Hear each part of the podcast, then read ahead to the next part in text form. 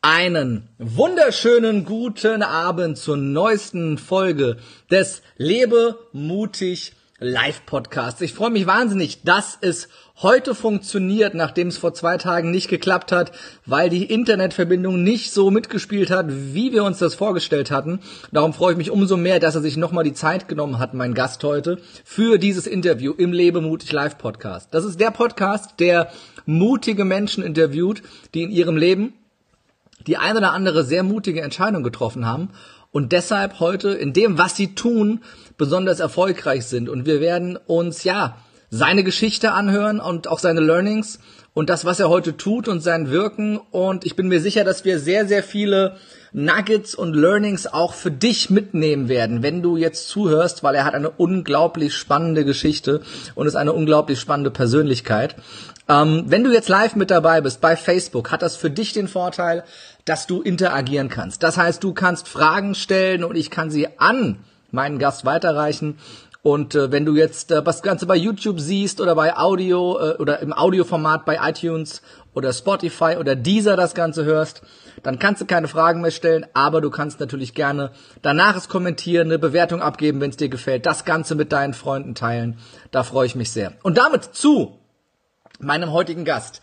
Er ist ja, er mag es nicht, wenn ich sage, er ist Starfotograf und ähm, ja, war lange Jahre einer der bekanntesten Playboy-Fotografen, hatte die schönsten Frauen der Welt vor seiner Kameralinse und äh, hat da festgestellt, dass oftmals die ja die schönsten Menschen die größten Selbstzweifel haben und das das verzerrteste Selbstbild. Und auf der anderen Seite hat er auch sehr sehr viele Menschen vor der Kamera, äh, Kamera gehabt, die beeinträchtigt waren, körperlich beeinträchtigt waren und die sehr, sehr glücklich und zufrieden mit sich selber waren, sich selber so angenommen haben, wie sie sind. Und er ist da tiefer reingegangen und ist mittlerweile erfolgreich als Speaker. Er hält Vorträge zu eben genau diesem Thema innere Schönheit und die Wahrhaftigkeit äh, dahinter und die Wahrhaftigkeit der eigenen Perfektion. Er geht damit sehr, sehr viel an Schulen, um direkt schon Jugendliche zu inspirieren, ihnen falsche, ja, falsche Schönheitsbilder auch aufzuzeigen und von seiner Erfahrung aus zu sprechen.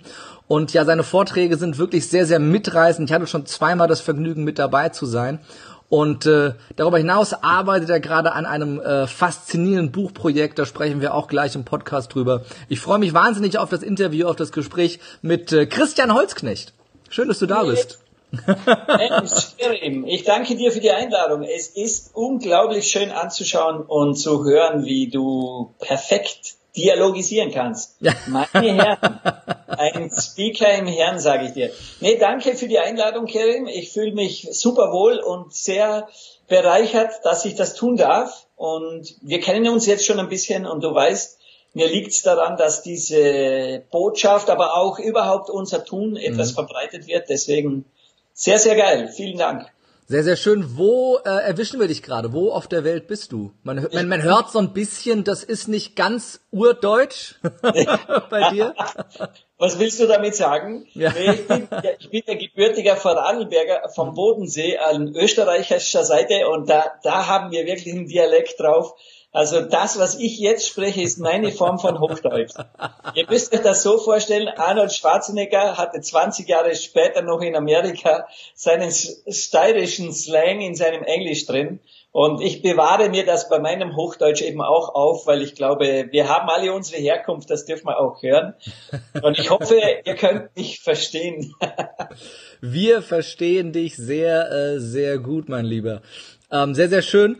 Ähm, ich weiß ja, dass du auch äh, zwischen LA und Wien hin und her pendelst. Du bist jetzt gerade in Wien, glaube ich, ne? Ich bin in Wien, ja. Ich ja. bin bei mir zu Hause, bei meiner Frau. Sehr, sehr schön.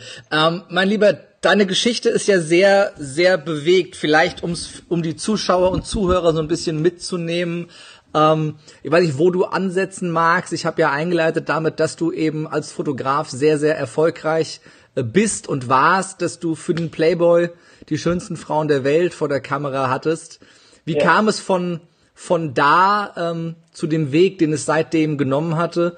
Und, und ja, was, warum ist dir diese Message, diese Botschaft so wichtig? Schau, ich habe ich hab wirklich von den Anfangsjahren des Fotografen her, und ich wollte wirklich immer schon Fotograf sein, das war mein, mein, mein Lebenswunsch immer schon, habe ich die klassische Karriereleiter gemacht. Auch weil ich andere Wege gar nie für möglich gehalten hätte. Und es war mir dazu mal, und ich war ja sehr erfolgreich damit, eben wenn man sagen kann, ich bin fürs deutsche Playboy äh, äh, habe ich Promis fotografiert. Das ist nämlich deswegen so erwähnenswert, weil nur damit kriegst du ein Cover. Mhm. Und für Fotografen ist immer so das Cover das, was zählt, nicht um ordentlich Licht auf sein eigenes Haupt zu lenken. Ja. Und ich, ich war so in dieser Leiter eben drin. Ich hatte meine Ziele, ich hatte meine Vorbilder, ich wollte so sein wie die. Und da habe ich so das typische Fotografen äh, äh gemacht. Und irgendwo war immer schon ein bisschen mhm. Sache so, dass wenn ich gemerkt habe, ich bin wieder einen Schritt höher gekommen, hatte ich oft so ein Gefühl, manchmal nur für einen Moment, das bedeutet gar nichts. Weißt du, ich habe ein Playboy-Cover äh, gemacht, ich habe es mhm. rausgehauen, ich habe es publiziert und ich habe gespürt, das bedeutet gar nichts.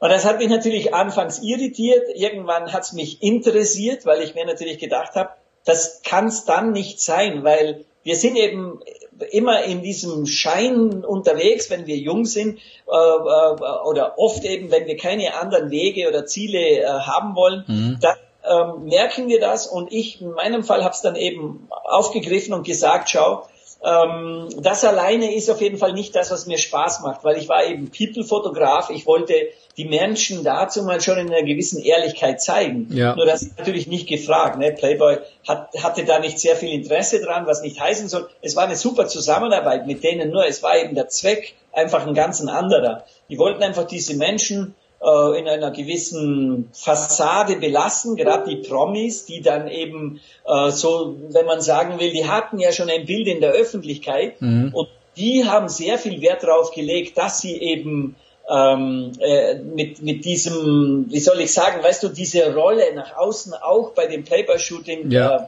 verteidigt bekommen. Ne? Nur mich hat's nicht befriedigt. Ich habe dann immer gemerkt, nee, da kann ich mehr. Dafür bin ich eigentlich nicht Fotograf geworden. Ne? Mhm.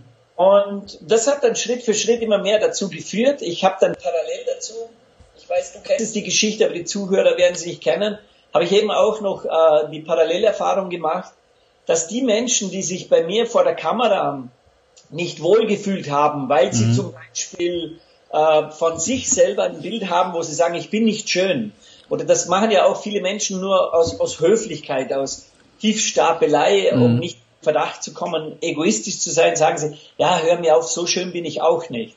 Nur irgendwann fangen sie auch an, eben zu fühlen, dass sie sich wirklich nicht schön fühlen. Und ich habe bei der, und die sind dann aber zu mir gekommen, sozusagen als Fotograf und haben gesagt, reparier mir das. Mhm.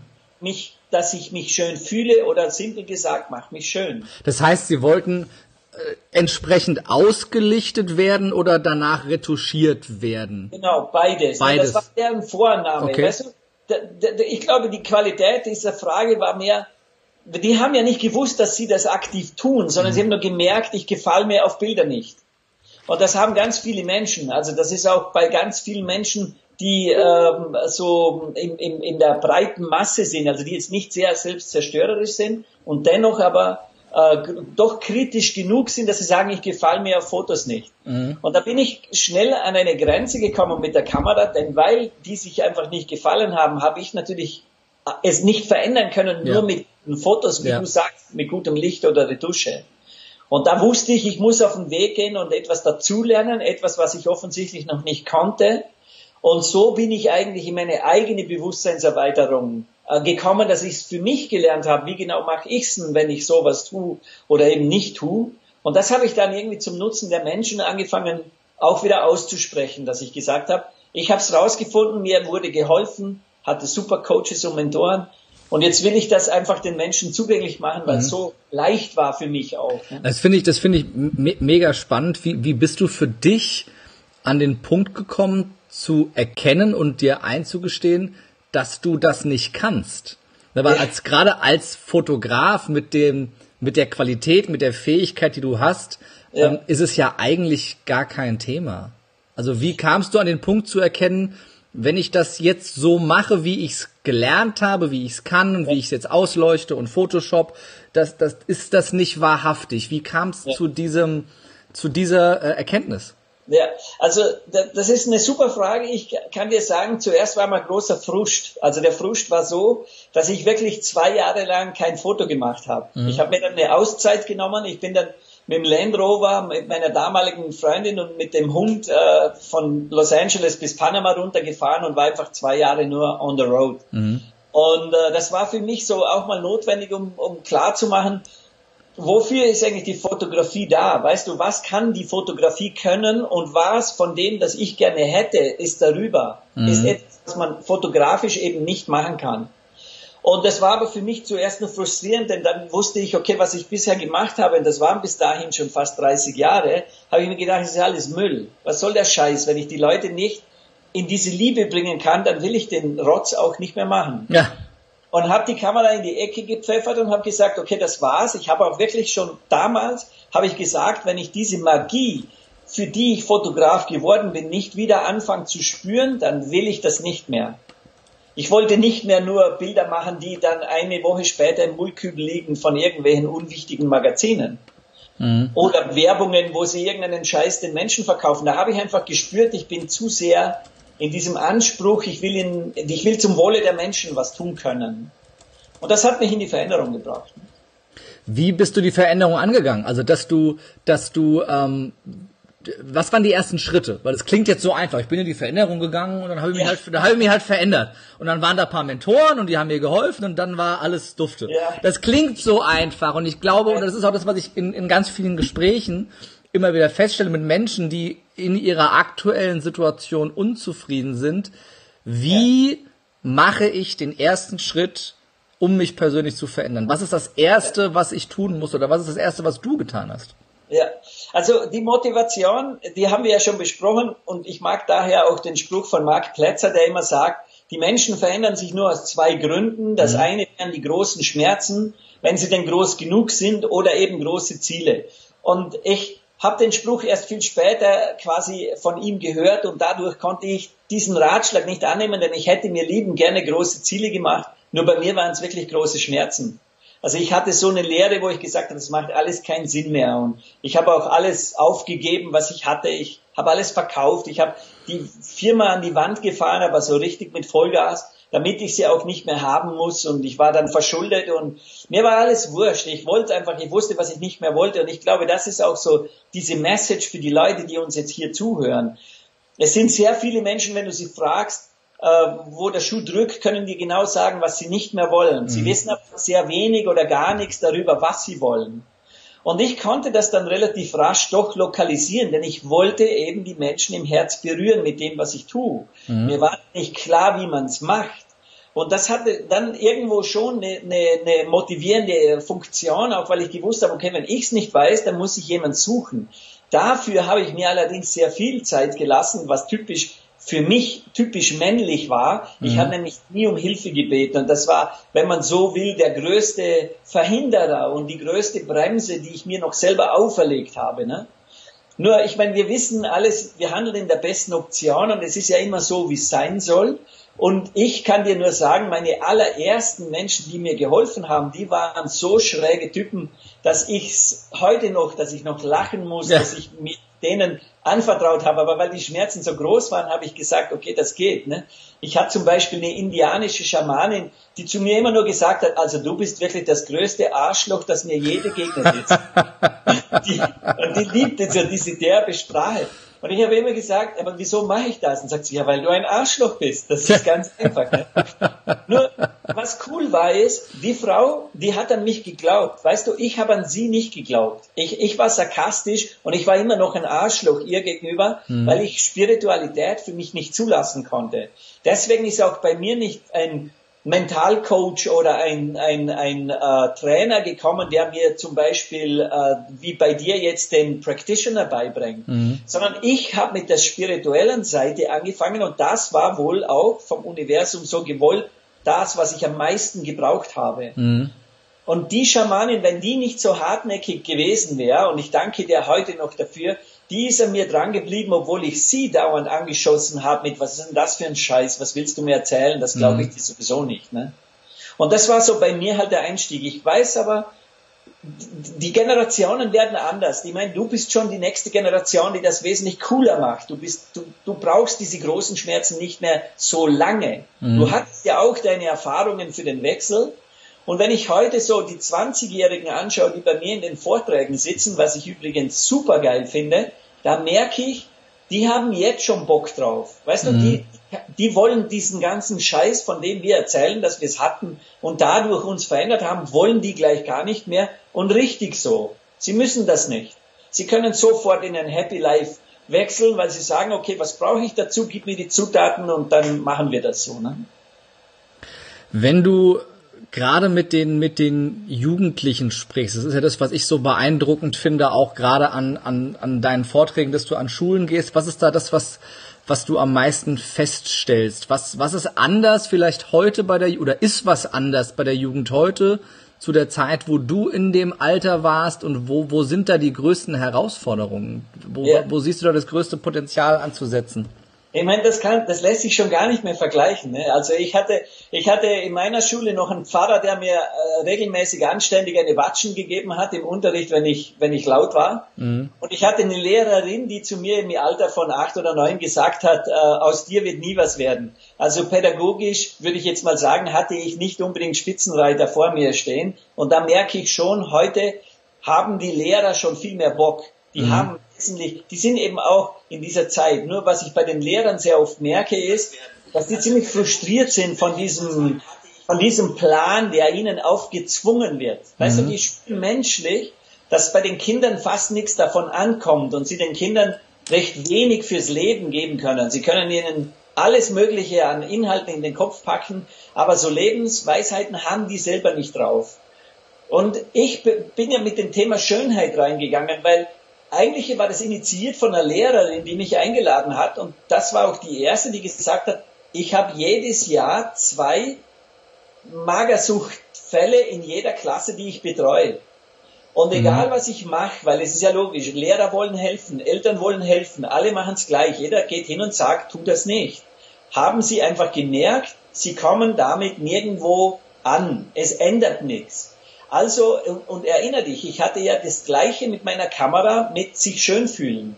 Jetzt habe ich aber in der Zwischenzeit bereits gelernt gehabt von diesen Mentoren und Coaches, wie genau machen es denn die Menschen, wenn sie das tun? Warum machen sie sich neigungsweise schlecht anstatt gut?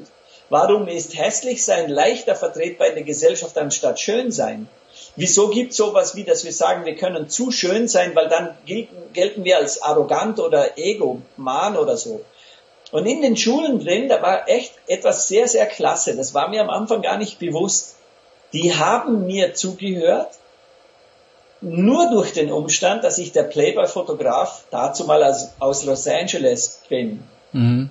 Siehst du, die hatten ein Bild von mir, die haben gehört, heute kommt ein Playboy-Fotograf aus Los Angeles, der spricht zu euch, ne, der macht eine Stunde. Und die haben sich da, die einen rausgeputzt, die anderen waren so diese in deren Welt Opfer, wo gesagt haben, mache ich nicht.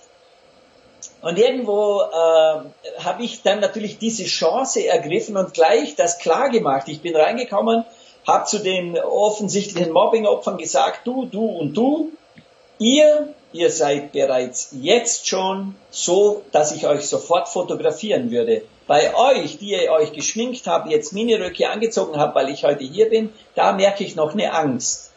Und da dürfen wir noch was machen. Und das hat so. Das ist großartig. das war mir jetzt selber nicht bewusst. Ich, mir war klar, dass ich will ja den Menschen sagen, wenn ich sage, ihr seid perfekt so wie ihr seid, mhm. dann ist es ja tatsächlich so, dass diese offensichtlichen oder von ihnen gemachten Mobbing-Opfer, die sind ja tatsächlich wahrhaftiger. Ja. Denn die werden zu gar nichts, weil sie sagen, es ist doch eh scheißegal, ich werde sowieso gemobbt. Jetzt da sind sie den anderen eigentlich einen Schritt voraus. Die würden es noch nicht fühlen, weil die sagen, mein Leben ist scheiße, weil ich werde gemobbt. Mhm. Nur die anderen sind ja die, die ich anspreche. Weißt du, wenn ich denen wirklich nachhaltig beweisen kann, dass dieses Vergleichen mit anderen immer mhm. so sein zu wollen wie jemand, wo sie nicht sind, bei ihnen einzig und alleine nur Unzufriedenheit auslöst, ja. Dann habe ich natürlich zwei Sachen auf einmal reparieren können für diese Leute. Und das ist schon eine coole Aufgabe. Also da bin ich extrem dankbar. Da bin ich jetzt auch sehr dankbar um diese äh, Vergangenheit, die mir eigentlich dort die Glaubwürdigkeit gibt von diesen Mädchen, dass sie mir überhaupt zuhören. Sonst würden sie sagen, das ist nur wieder so einer wie ein Lehrer, ne? der labert und wir machen zu. Mhm. Wie, wie, wie ist die Resonanz auch so von, von Elternseite darauf? Also von Eltern ist es ausgesprochen super. Von den Lehrern ist es halbe halbe. Also mhm. die sind nicht alle auf meiner Seite. Da kann ich dir Geschichten erzählen, wo ich wirklich staune, wie das teilweise verhaute, ver, so versteinerte Gestalten sind, die wirklich äh, ihren Scheiß, den sie da seit Jahren machen, verteidigen, auf Teufel komm raus. Mhm. Obwohl das Ergebnis null stimmt, weißt du? Ja. Aber auch dort, wir wissen es ja, auch diese Menschen agieren in ihrer besten Option und die Frage wäre, was ist denn deren Angst? Mhm. Was wäre denn die Angst dieser Lehrer, sich mal verändern zu wollen? oder mal sich auch was trauen. Ich meine, die einen, die, die verstecken sich alle hinterm Lehrplan. Die sagen dann immer, ja, ja, ich würde das gern machen. Nur das erlaubt mir ja keiner. Ja, meine Güte, dann müsst ihr halt mal alle auf die Straße gehen. Dann geht mal nicht für eure Arbeitszeit auf die Straße, sondern für Lehrinhalte, die die Kinder glücklich sein lässt durch diese Schulzeit hindurch. Ne? Ähm, was denkst du, warum gerade die, die Lehrer so krass daran festhalten und sich gegen Veränderungen wehren? Ja, schau, ich glaube, das hat was mit dem eigenen Stand zu tun. Du, mhm. Wir wissen, wir können nur das weitergeben, wo wir selber sind. Jetzt, wenn ich selber in einem schlechten Lebenskonzept relativ unglücklich äh, ausgestattet mit vielleicht ein bisschen Frust noch drüber gestreut durchs Leben gehe, mhm. dann kann ich kein Kind begeistern. Denn wenn ich nicht begeistert bin, kann ich das nicht herbringen. So, wenn ich den Menschen sagen würde, äh, ihr, ihr dürft das als eure Aufgabe zukünftig adaptieren und mit reinnehmen, dann müssten die ja zuerst bei sich selber beginnen. Und das ist etwas, wo ich immer wieder erfahren habe, das ist nicht ein Lehrerding, sondern das ist Menschen. Da, da gibt's genügend davon noch draußen. Tobias Beck würde sagen, die Bewohner. Du, du weißt es selber, oder? Die entscheiden aktiv dagegen. Denn die machen sich mit der Veränderung ein Bild, das weit schlechter ist als das, worin sie gerade Leben nennen. Und das ist natürlich Müll. Und wenn ein Lehrer in dieser Funktion, so als Vorbild natürlich auch, ähm, das tut, dann ist es doppelt schlimm, weil da sitzen Kinder unter Umständen acht Stunden vor ihm, die mhm. kopieren, ne, die sich anschauen. Und, und ich habe das in meiner Schule gesehen, weil wie gesagt, die Zeiten sind zum Glück vorbei. Nur meine Lehrer waren nicht meine Vorbilder. Kein einziger davon oder ganz wenige. Es gab ein paar wenige. Ne? Mhm. Wie, wie bist du zu deinen Vorbildern gekommen? Wie, wie kam es dazu, dass du deine, deine Entwicklung so gemacht hast und, und heute dieser ausgeglichene und, und sehr, sehr bewusst lebende Mensch bist, der du bist? Weil es war ja auch mal anders in der Ja, absolut. Ja, absolut. Also mit den Vorbildern, das hatte ich irgendwo immer schon, nur die lagen nicht dort, wo meine Eltern oder meine Umwelt gern gehabt hätte, dass ich kopiere. Mhm. Eines meiner Vorbilder von ganz früher war Otto Walkes, ne, der, der, der einzigste der wir zu der Zeit hatten. Und ich wollte immer schon ein bisschen witzig sein. Und ich habe auch sehr stark äh, gemerkt, dass diese Prägung sozusagen in der Jugendzeit der Kerem ist so multitasking, das ist voll geil. Ich habe einfach gemerkt, dass die, diese, weißt du, so das, was die Menschen sowieso machen. Schau, was, was man heute diesen, jung, äh, diesen jungen Menschen vorwirft, dass sie bei Instagram sich retuschierte Vorbilder suchen und sich dann schlecht fühlen. Mhm. Das haben wir vom Verhalten her schon gleich gemacht. Nur wir hatten das halt nicht.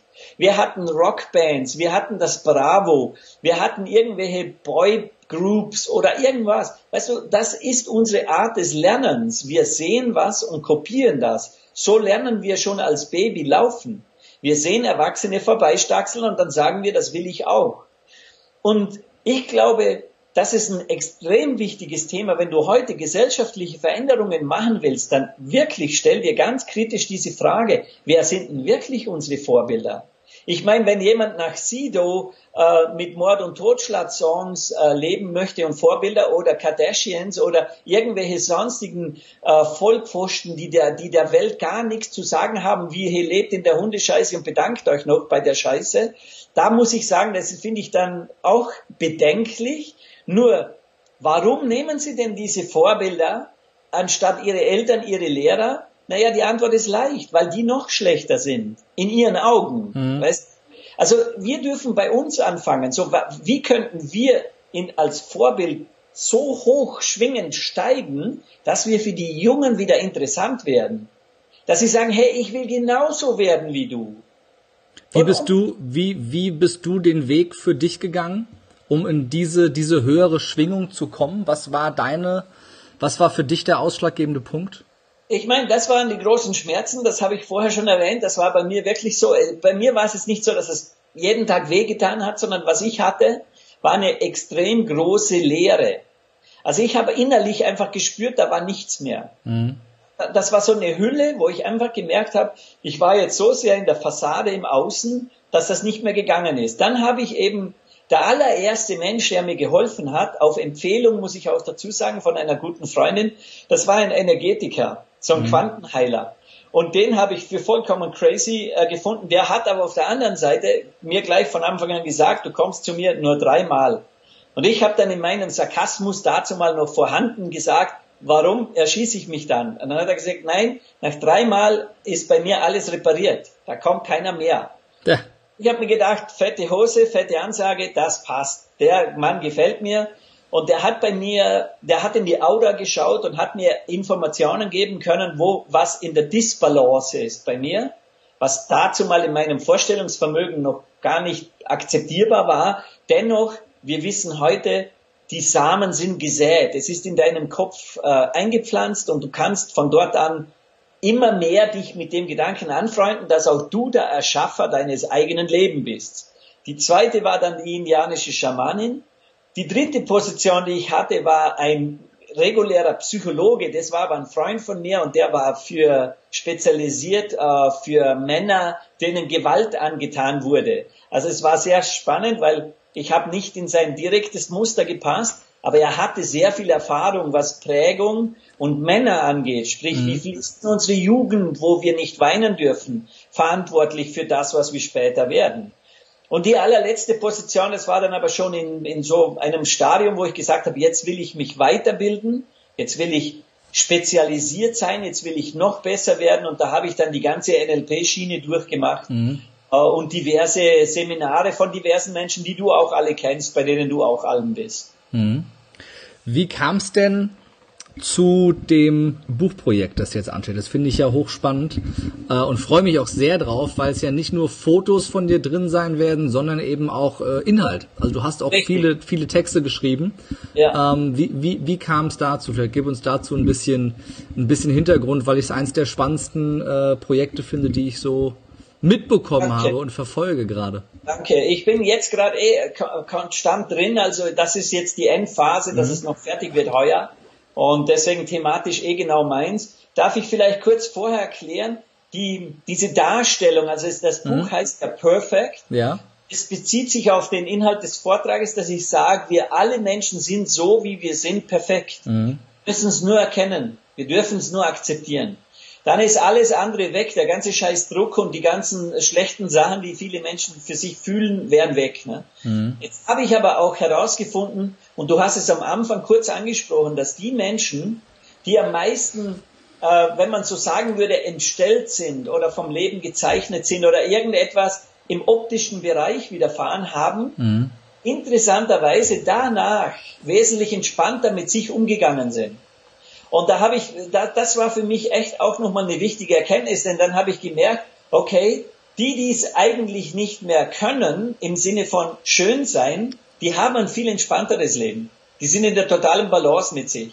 Und dann habe ich mir gedacht, das ist jetzt richtig geiler Scheiß, weil das will ich den, den 14-jährigen magersüchtigen Mädchen sagen, das will ich aber auch dem 7000 Euro teuren Model erzählen, die auch nicht mit sich zufrieden ist. Mhm. Und natürlich den ganzen Millionen Menschen in between.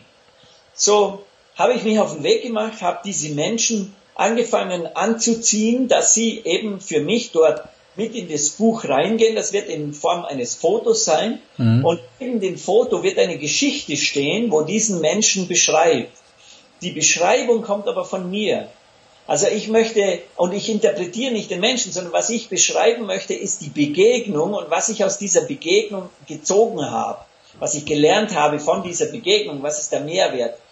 Und der übergeordnete Text, der durch dieses Buch führt, der dient dann genau eben darum, weil sonst wäre es nur wieder Aufzeigen von Fakten, die halt sind, aber ohne eine Lösung. Und das mag ich nicht. Ich mag mhm. den Menschen sagen können, was sie tun können, wenn sie wirklich in die Absicht kommen zu sagen, ich will das verändern.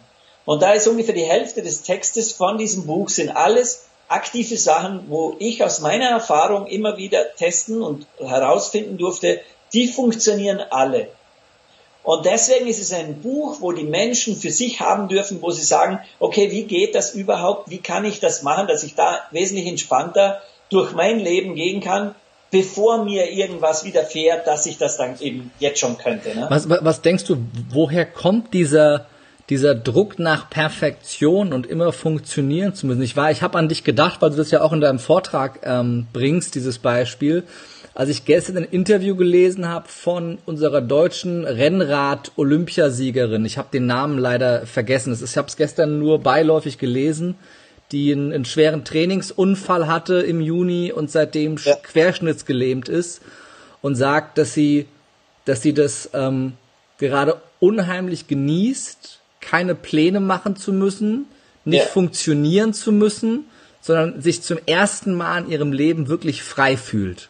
Und mhm. da musste ich an dieses Beispiel denken, das du gebracht hast ähm, von, von äh, einer äh, der Frauen, die du fotografiert hast, die, die mit Säure ähm, Vanessa, das, das, ja, Vanessa äh, Gesicht entstellt wurde.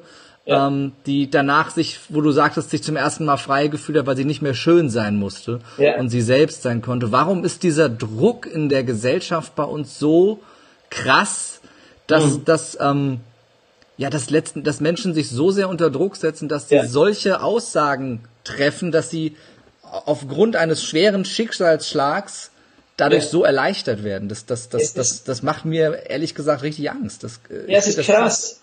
Also ich habe da, ich, mir geht's wie dir, ich bin da sprachlos eigentlich, weil das ist ja etwas, das wir und da darf man auch klar machen, es unterscheidet sich zwischen Frauen und Männern. Wir Männer hatten mehr so von der Prägung her dieses, äh, du musst hart sein, du darfst nicht weinen, du, du, mhm. du, du, uns wurde im Endeffekt das Fühlen aberzogen und die Mädchen mussten immer schön sein. Mhm. Mussten schön sein und brav sein, weißt du, dieses Dienen, äh, damit du eine gute Frau wirst, so irgendwo, keine Ahnung, es, ich, jeder weiß, von was ich spreche, das mhm. ist eben interpretierungsfähig. Nur klar ist auch, wenn wir bei den Frauen diesen Druck erkennen, wie sie den erzeugen, das ist, glaube ich, jedem klar. Denn ja. das ist, was, was Medien, was Bilder, was die Welt da draußen macht. Nur, was für mich so lange quasi verwehrt blieb, war diese, diese Frage, aber warum? Weißt du, wie machen wir das? Und wozu, wenn wir wissen, ich meine, wenn jemand sagt, ich will sein wie Kim Kardashian, kann ich ja zu jedem Menschen mit ganz sicherer Sicherheit sagen, wirst du nie werden. So, warum suchst du dir ein Ziel, das du im Vornherein schon weißt, dass du nie erreichen wirst? Das ist bescheuert. Das machen Menschen normalerweise. Aber es hat ja, hat das nicht gar nichts mit Kim Kardashian zu tun, wenn jemand sagt, ich möchte sein wie Christian Holzknecht, geht ja auch nicht, weil es gibt halt nur einen. Also, du kannst ja nie das sein wie irgendjemand anderes. Und das, wie oft ist es ja. aber so, dass du das hörst, dass dir das Menschen erzählen? Ja, oft. Verstehst ja. du? Schau mal hin, wie kannst du dich bemängeln? Auch wir Männer, wir tun übrigens dasselbe. Wenn ich sage, ich mag meine, jetzt sagen wir, wir sind Fitnessstudio-Gänger mhm. und ich sage, ich mag meine dünnen Beine nicht, dann brauche ich automatisch ein Bild von einem perfekten Bein. Ja. Denn sonst geht der Vergleich nicht. So, jetzt sind wir am Kern der Sache. Was hat uns dazu gebracht, uns überhaupt zu vergleichen? Ja. Wieso stehe ich nicht vor dem Spiegel und sage, hey, schau dir meine Beine an, egal wie sie sind, es sind meine Beine. Ja. Die sind geil, weil die sind meine. Ja. Und Frauen mit Ärsche, Brüste, Lippen, scheißegal. Es ist wurscht. Wir vergleichen uns. So, jetzt dürfen wir uns überlegen, wieso vergleichen wir uns? Und ich sage dir, bei mir geht das ganz weit zurück. Das ist nämlich das, wo die meisten Menschen quasi abstammungsweise ihre Verhalten herhaben. Und das ist die Prägung in der Kindheit und Jugend. Mhm. Und da ist mir aufgefallen, und da sind wir wieder bei der Schule, ich gehe in die Schule, erstes Schultag, die Mama sagt, tu nix, was die anderen nicht tun. Schau links und rechts, pass dich an, halt die Fresse und schau, dass du mir keine Schande machst. Ja. Verstehst du, wir bekommen beigebracht, uns immer darum zu kümmern, was die Menschen links und rechts von uns tun. Dadurch, dass alle dasselbe tun, ist es auch leicht zu kopieren. Du hast ja fast keine Chance, das anders zu sehen. Ja.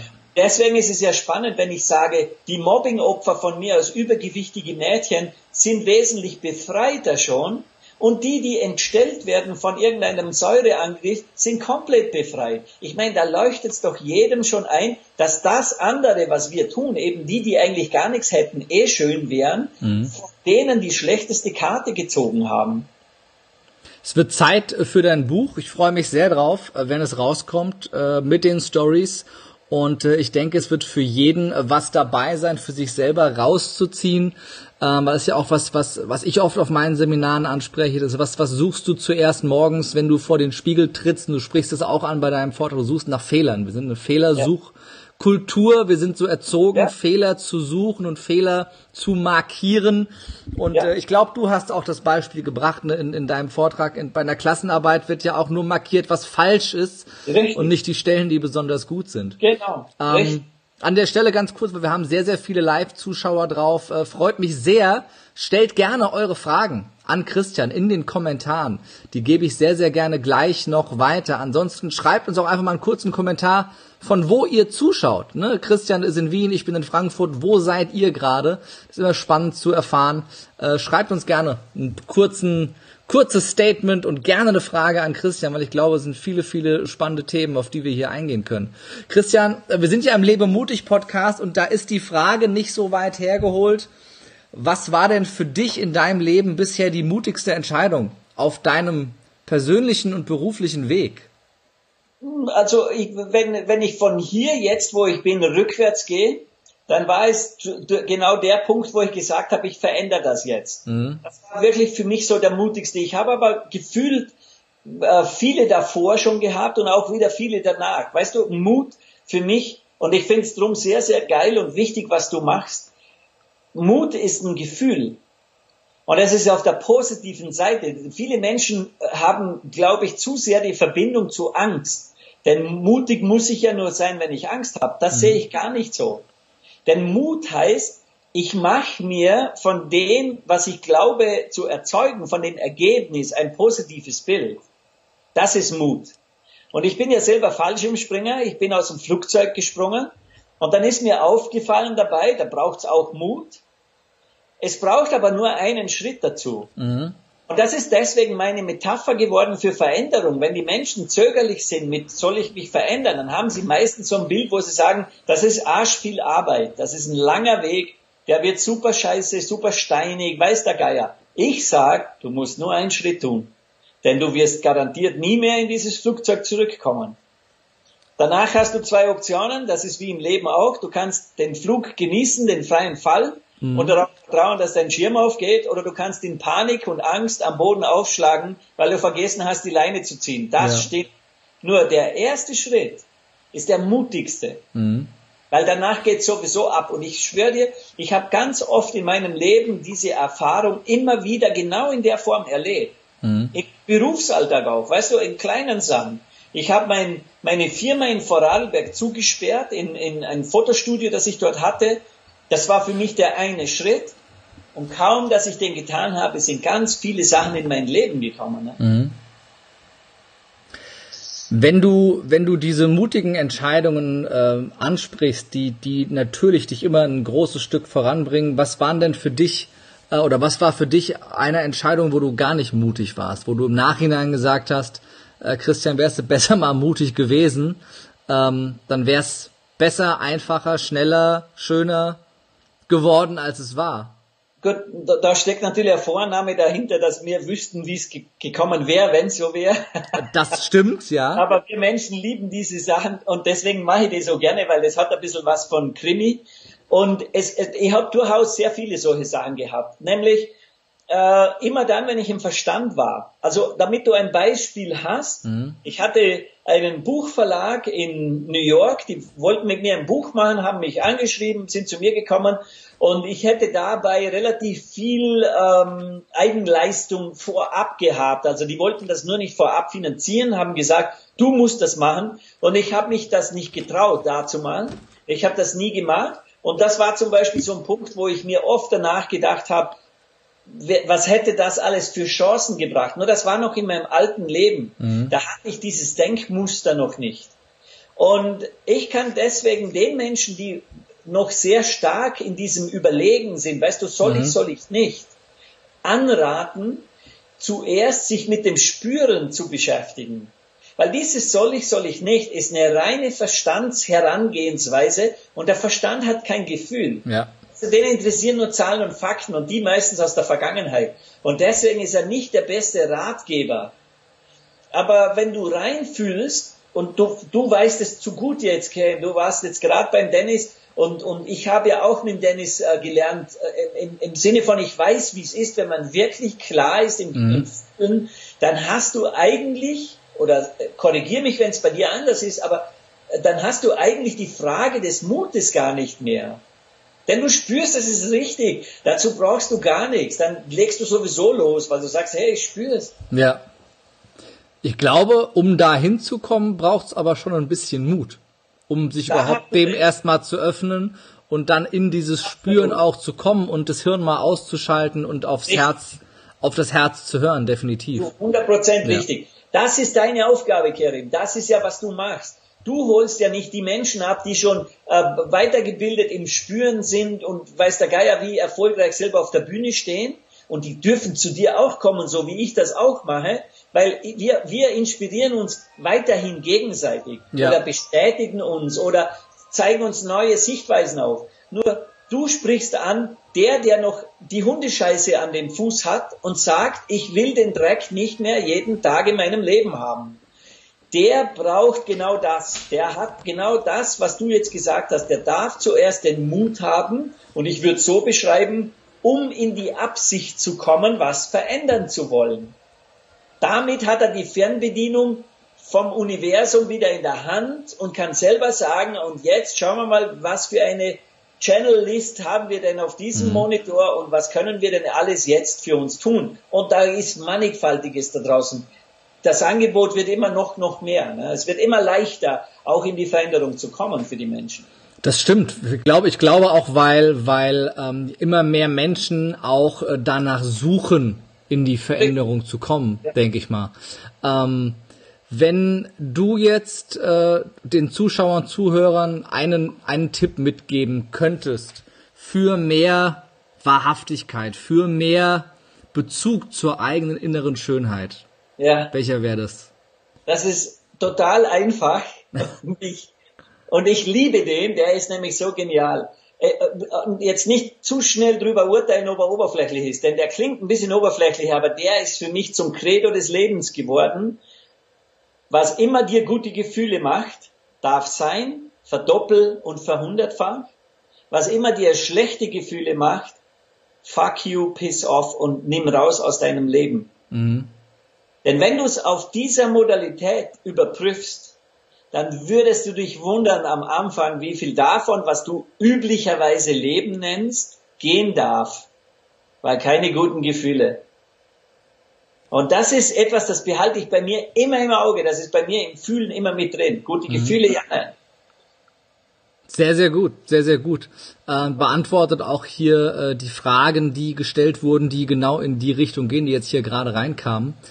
Ähm, abschließend, äh, lieber Christian, habe ich eine Frage an dich, die ich jedem meiner ähm, Podcast-Interviewgäste stelle, nämlich äh, die Frage, wenn du keine Angst hättest, sondern grenzenlos mutig wärst, was wäre das Erste, was du sofort äh, tun würdest? Ist übrigens die Frage, ich hole ein bisschen aus, du hast Zeit drüber nachzudenken, die mir äh, äh unser gemeinsamer Mentor Dennis Scharnweber äh, gestellt hat auf seinem Seminar vor einem halben Jahr ähm, die für mich extrem viel verändert hat, weil ähm, sie dazu geführt hat, dass ich zum ersten Mal, wie ich die Kontrolle abgegeben habe, aus einem Flugzeug gesprungen bin, mitten im Fallschirm. Ja, richtig, ja, weil, weil meine, meine Antwort war damals Fallschirmspringen, nicht wegen des Sprungs oder dem Adrenalinkick an sich, sondern ja. wegen diesem Kontrollverlust, jemand ja. anderem die Kontrolle über dein Leben anzuvertrauen, nicht selber alles im Griff zu haben, was für mich immer die Hölle war und wo ich mich heute noch schwer tue, aber wo ich gerade sehr viel im Lernen bin, darum auch bei,